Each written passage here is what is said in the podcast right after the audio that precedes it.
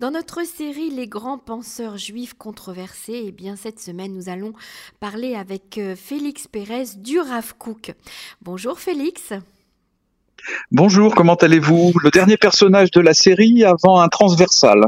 Voilà, c'est ça. Alors, le Rav Cook, le Rav Cook, c'est un personnage euh, incontournable, hein, j'ai envie de dire, euh, en, Israël.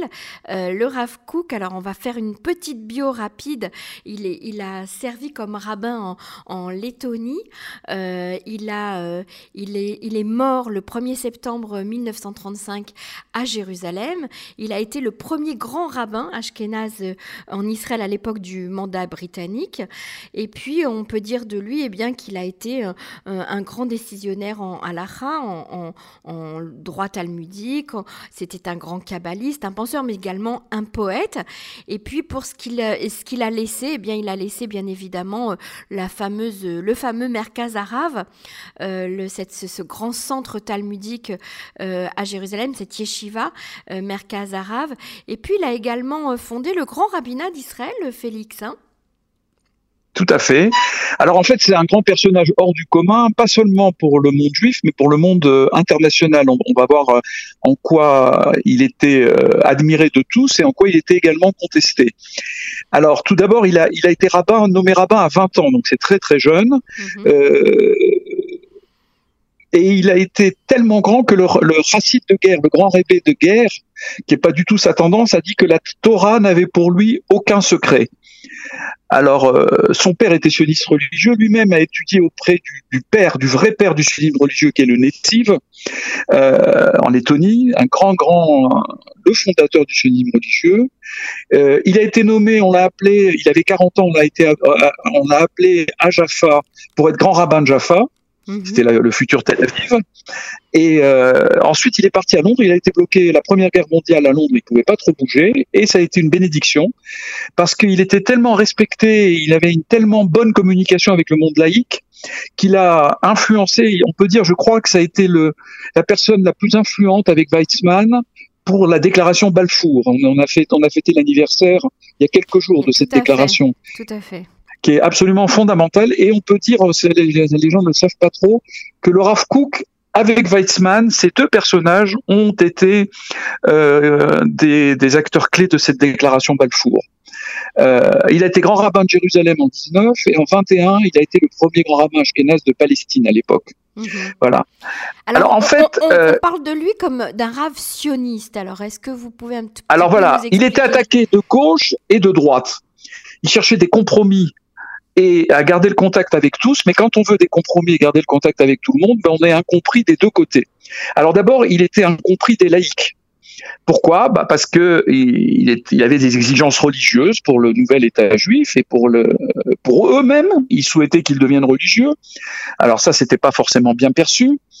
Euh, il était pas très très en phase avec Maïmonide, c'est-à-dire que Maïmonide voulait utiliser les sciences pour se rapprocher de Dieu et euh, le Rav Kook disait que les sciences c'était un plus pour se rapprocher de Dieu, mais que c'était pas fondamental, qu'on devait se rapprocher de Dieu par la prière et par l'étude, par la sensibilité. Les sciences n'étaient qu'un plus, donc il n'était pas en phase avec Maïmonide là-dessus. Euh, il minimisait l'autonomie humaine. Pour lui, euh, on était acteur de grands schémas divins. Et donc, de ce point de vue, euh, euh avec sa volonté d'avoir un État religieux, d'avoir des laïcs qui deviennent plus religieux qu'ils ne l'étaient, il n'était pas bien perçu du monde laïque. Vous comprenez ça pour, On comprend bien pourquoi. Mhm. D'accord?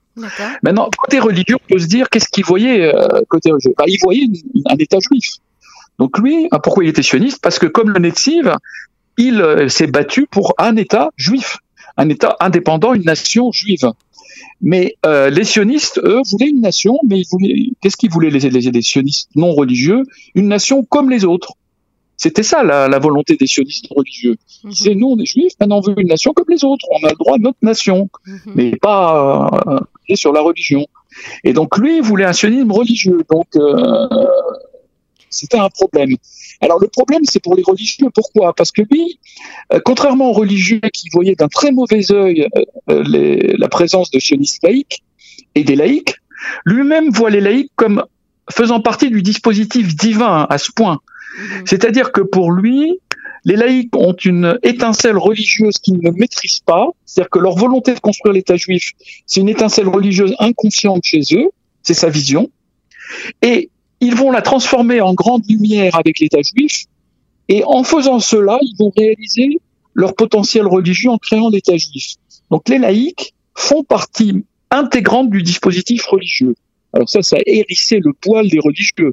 Hmm. Qu'on dise que les laïcs qui sont pas chômeurs Shabbat, qui ne respectent pas la loi juive, fassent partie d'un dispositif religieux. Ça, c'est, ne pas. C'est-à-dire qu'en fait, il, faisait partie, selon le Rav Kook, de, de, de, de, cette hum, machine mise en route pour la création d'un État juif, donc religieux et laïcs ensemble, main dans la main, avec autant d'importance euh, aux yeux du Rav Kook les uns que les autres. Y compris, non, aux yeux de Dieu pour lui, aux yeux de mhm, Dieu. Mhm. voilà. Et c'est ça qui hérissait les religieux. Mhm. Alors ensuite, euh, il disait que l'athéisme avait de la valeur. C'est-à-dire que l'athéisme, pour lui, euh, ça s'opposait au paganisme. Donc de ce point de vue, l'athéisme, c'était un pas en avant, un pas en avant vers l'observance religieuse, parce que c'était mieux que le paganisme. Donc c'était un progrès, l'athéisme alors que les laïcs, les, religieux, les orthodoxes religieux, les ultra-orthodoxes voyaient d'un aussi mauvais œil l'athéisme que le paganisme. Donc, vous voyez, encore un, frottement. Alors là, le grand frottement, ça a été sur la loi biblique de Shemitah qu'il a allégé. Cette loi comme quoi la terre doit, être, doit se reposer tous les sept ans. Donc tous les sept ans, on ne fait rien sur la terre. Or, euh, il fallait Mm, il fallait récolter parce qu'il y avait la famine, il fallait peupler, euh, il fallait semer des, des, des, des, arbres pour lutter contre la malaria, euh, ces arbres qui repoussaient les moustiques, etc. Donc il fallait semer, on n'a pas le droit de, semer pendant cette septième année, on ne peut pas récolter, etc. Donc lui a trouvé des dispositifs pour contourner la loi, et ces dispositifs pour contourner la loi qui existent jusqu'à aujourd'hui sont appliqués par une, grande partie du monde religieux, mais pas par le monde ultra-religieux. Et le monde ultra-religieux, on a voulu terriblement de vouloir en quelque sorte réformer, contourner la loi. Mhm. Euh, ensuite, dernier point de frottement, parmi d'autres, hein, par dernier grand point, c'est qu'il ne, il voyait plutôt d'un bon œil les lois d'évolution darwinienne. Euh, alors là, évidemment, hein, comment euh, l'évolution darwinienne, c'est pas du tout un schéma religieux, puisque Dieu crée l'homme directement. C'est écrit comme ça dans la Torah. Comment penser que, que l'homme descend de l'animal, etc., euh, qu'il y a une progression oscillante, etc. Mhm. Et le Rav Kook voyait dans cette dans cette progression, dans ce progrès finalement, une vision positive qui collait bien avec le schéma divin. Là où il s'écartait du darwinisme, c'est qu'on puisse descendre de l'animal, ce côté bestial. Mais sur le reste, et donc vous voyez, il y avait un frottement côté laïque, frottement côté religieux. Donc on il était, il était à l'aise nulle part. Alors ensuite, ses livres, les, il a écrit les Oroth, très très complexes, euh, de la Torah, de la Kabbalah, de la philosophie, même même si on maîtrise ces concepts-là, leur ordre est tout à fait spiralé, c'est-à-dire qu'on part d'un point A, on vient à un point B, on vient à un point A, on vient à un point C. C'est très très compliqué, c'est très compliqué. Deuxièmement, euh, il y a des passages messianistes, c'est-à-dire que on a l'impression que quelque part il y a le Messie qui est derrière. Est-ce que c'est lui ou quelqu'un d'autre? C'est très très messianiste. Euh, en tout cas, pour lui, le processus, le dispositif de mise en route de l'État juif qui existe depuis Balfour, qui existe depuis la, Haskalah, depuis l'arrivée des laïcs et des religieux en Israël, c'est un dispositif de, démarrage de l'ère messianique, très très clairement.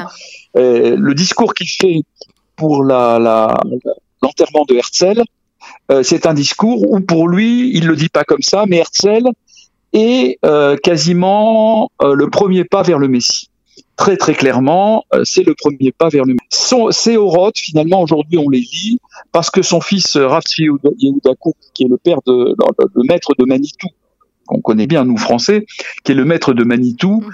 a expurgé les passages complexes, les a un petit peu rendus plus accessibles à tout le monde, et depuis les horotes qu'on a aujourd'hui sont lisibles par, par tout le monde, euh, toujours un peu rejetés du monde ultra-orthodoxe, pas très compris du monde laïque, mais quand même beaucoup plus lisibles tel que, tel que réorganisés finalement, c'est mon point suivant. Il a été très mauvais organisateur et la seule structure qu'il a créée, c'est le Merkaz Arabe.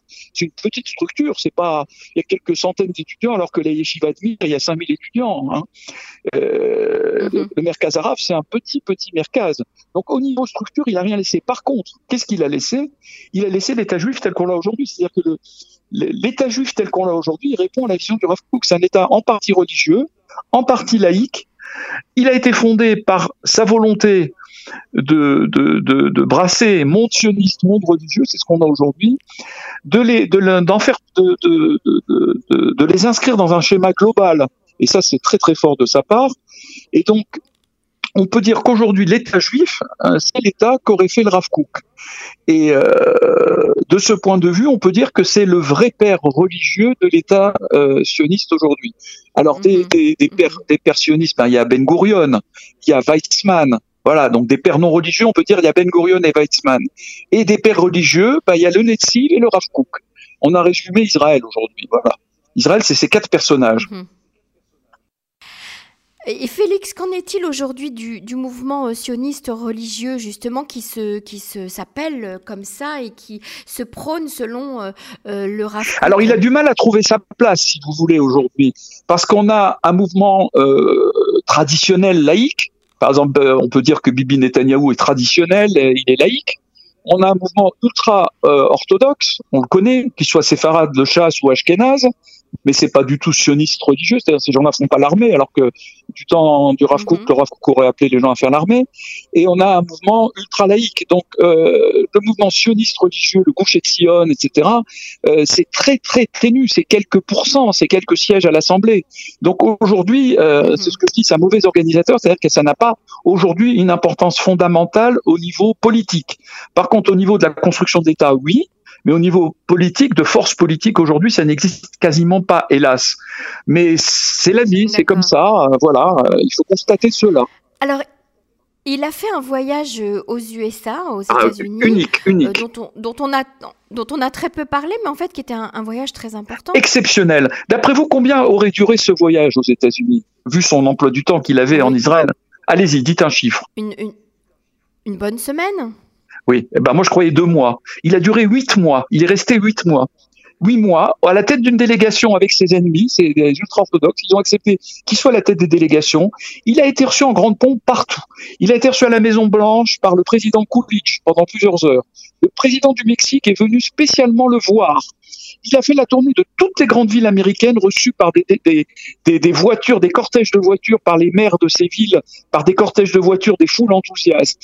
Pittsburgh, Chicago, New York, Washington, Detroit. Il a été partout. Il a été même à Montréal. Il a été reçu en grande pompe à Montréal. Pour vous dire l'importance de, de, cet homme, c'est l'importance au niveau des personnes, des personnes non religieuses également, qui l'écoutaient, qui, il y a des, des gens qui, des, des, non religieux, des mères qui pleuraient en l'écoutant tellement ses discours étaient beaux. Et il a, on peut dire que sa capacité de communication a convaincu tous ces gens-là la cautionnisme, et on peut dire que les États-Unis ont été quelque peu euh, convaincus à la cautionnisme, notamment par ce grand grand voyage où il a vraiment sensibilisé les gens à l'existence d'un État juif, hein, finalement. Euh, huit mois, c'est colossal. Et les gens connaissent pas ça. Moi, j'ai découvert moi-même ça en lisant un roman, de, le roman de Benjamin Toiti qui vient de sortir récemment, où il parle de ça. Donc, j'ai été fouillé. Effectivement, j'ai découvert ce voyage de huit mois qui est fondamental, en fait. Mm-hmm. Tout à fait. Alors on peut, on peut parler du Rav Kook aujourd'hui comme euh, un personnage euh, immense qui a marqué euh, son époque et qui continue à être lu, à, à être cité. On parle aujourd'hui du mouvement cookiste. Est-ce qu'il est toujours d'actualité selon vous Non, non, pas, tel, pas tellement. Aujourd'hui, c'est l'État qui est l'État juif qui, qui est l'héritage du Rav Kook, on peut dire. la présence du Rav Kook, elle est, elle est petite. Il y a Manitou qui, qui le représente pour nous Français, il y a cette ligne de pensée pour les hébraïsants, mais c'est quand même, il faut le reconnaître, hein, ça reste marginal. Ce qui n'est pas marginal, c'est son héritage, c'est l'État juif. Et on peut pas faire mieux que l'État juif. Et alors sur l'antisémitisme, sur l'antisémitisme, je voudrais quand même, si on a une minute, pour lui, euh, l'antisémitisme, il y avait une explication. C'est euh, Israël est dépositaire des exigences éthiques de Dieu, et ces exigences éthiques sont contraires aux pratiques des nations. Donc, comme ils sont contre ces exigences, ils sont contre le, peuple juif, qui est un peuple qui dérange. Et si on lit le Rav Kook sur euh, en quoi le peuple dérange, on, on lit la magnifique chanson de Herbert Pagani. Nous sommes des emmerdeurs depuis des siècles. C'est dans notre nature. Notre culture est dangereuse. Quelques exemples le Shabbat, jour de repos hebdomadaire, joie des pharaons ou sympathie des Romains. La terre n'appartient pas à l'homme, mais à Dieu remise en question de la propriété tous les 49 ans. bâtisseur d'empire de la Renaissance. Il ne fallait pas que les peuples sachent. On commence par interdire la Bible, puis les médisances, qui devient mur de pierre, puis l'Inquisition, bûcher et étoile jaune. C'est Herbert Pagani, mais c'est quasiment mot pour mot le Rav Intéressant. Eh bien, en tout cas, on gardera pour le mot de la fin euh, cette très belle phrase l'héritage du Rav Kook, c'est l'État juif. Merci beaucoup. Alors, la prochaine, si vous voulez, c'est euh, le tronc commun de tous ces penseurs, c'est le génie juif, euh, contestation et brassage. Parfait. Eh bien, on, attend ça avec impatience. La Merci à vous, en tout cas, pour, pour vos très belles émissions. Au revoir. Au revoir. Merci, au revoir.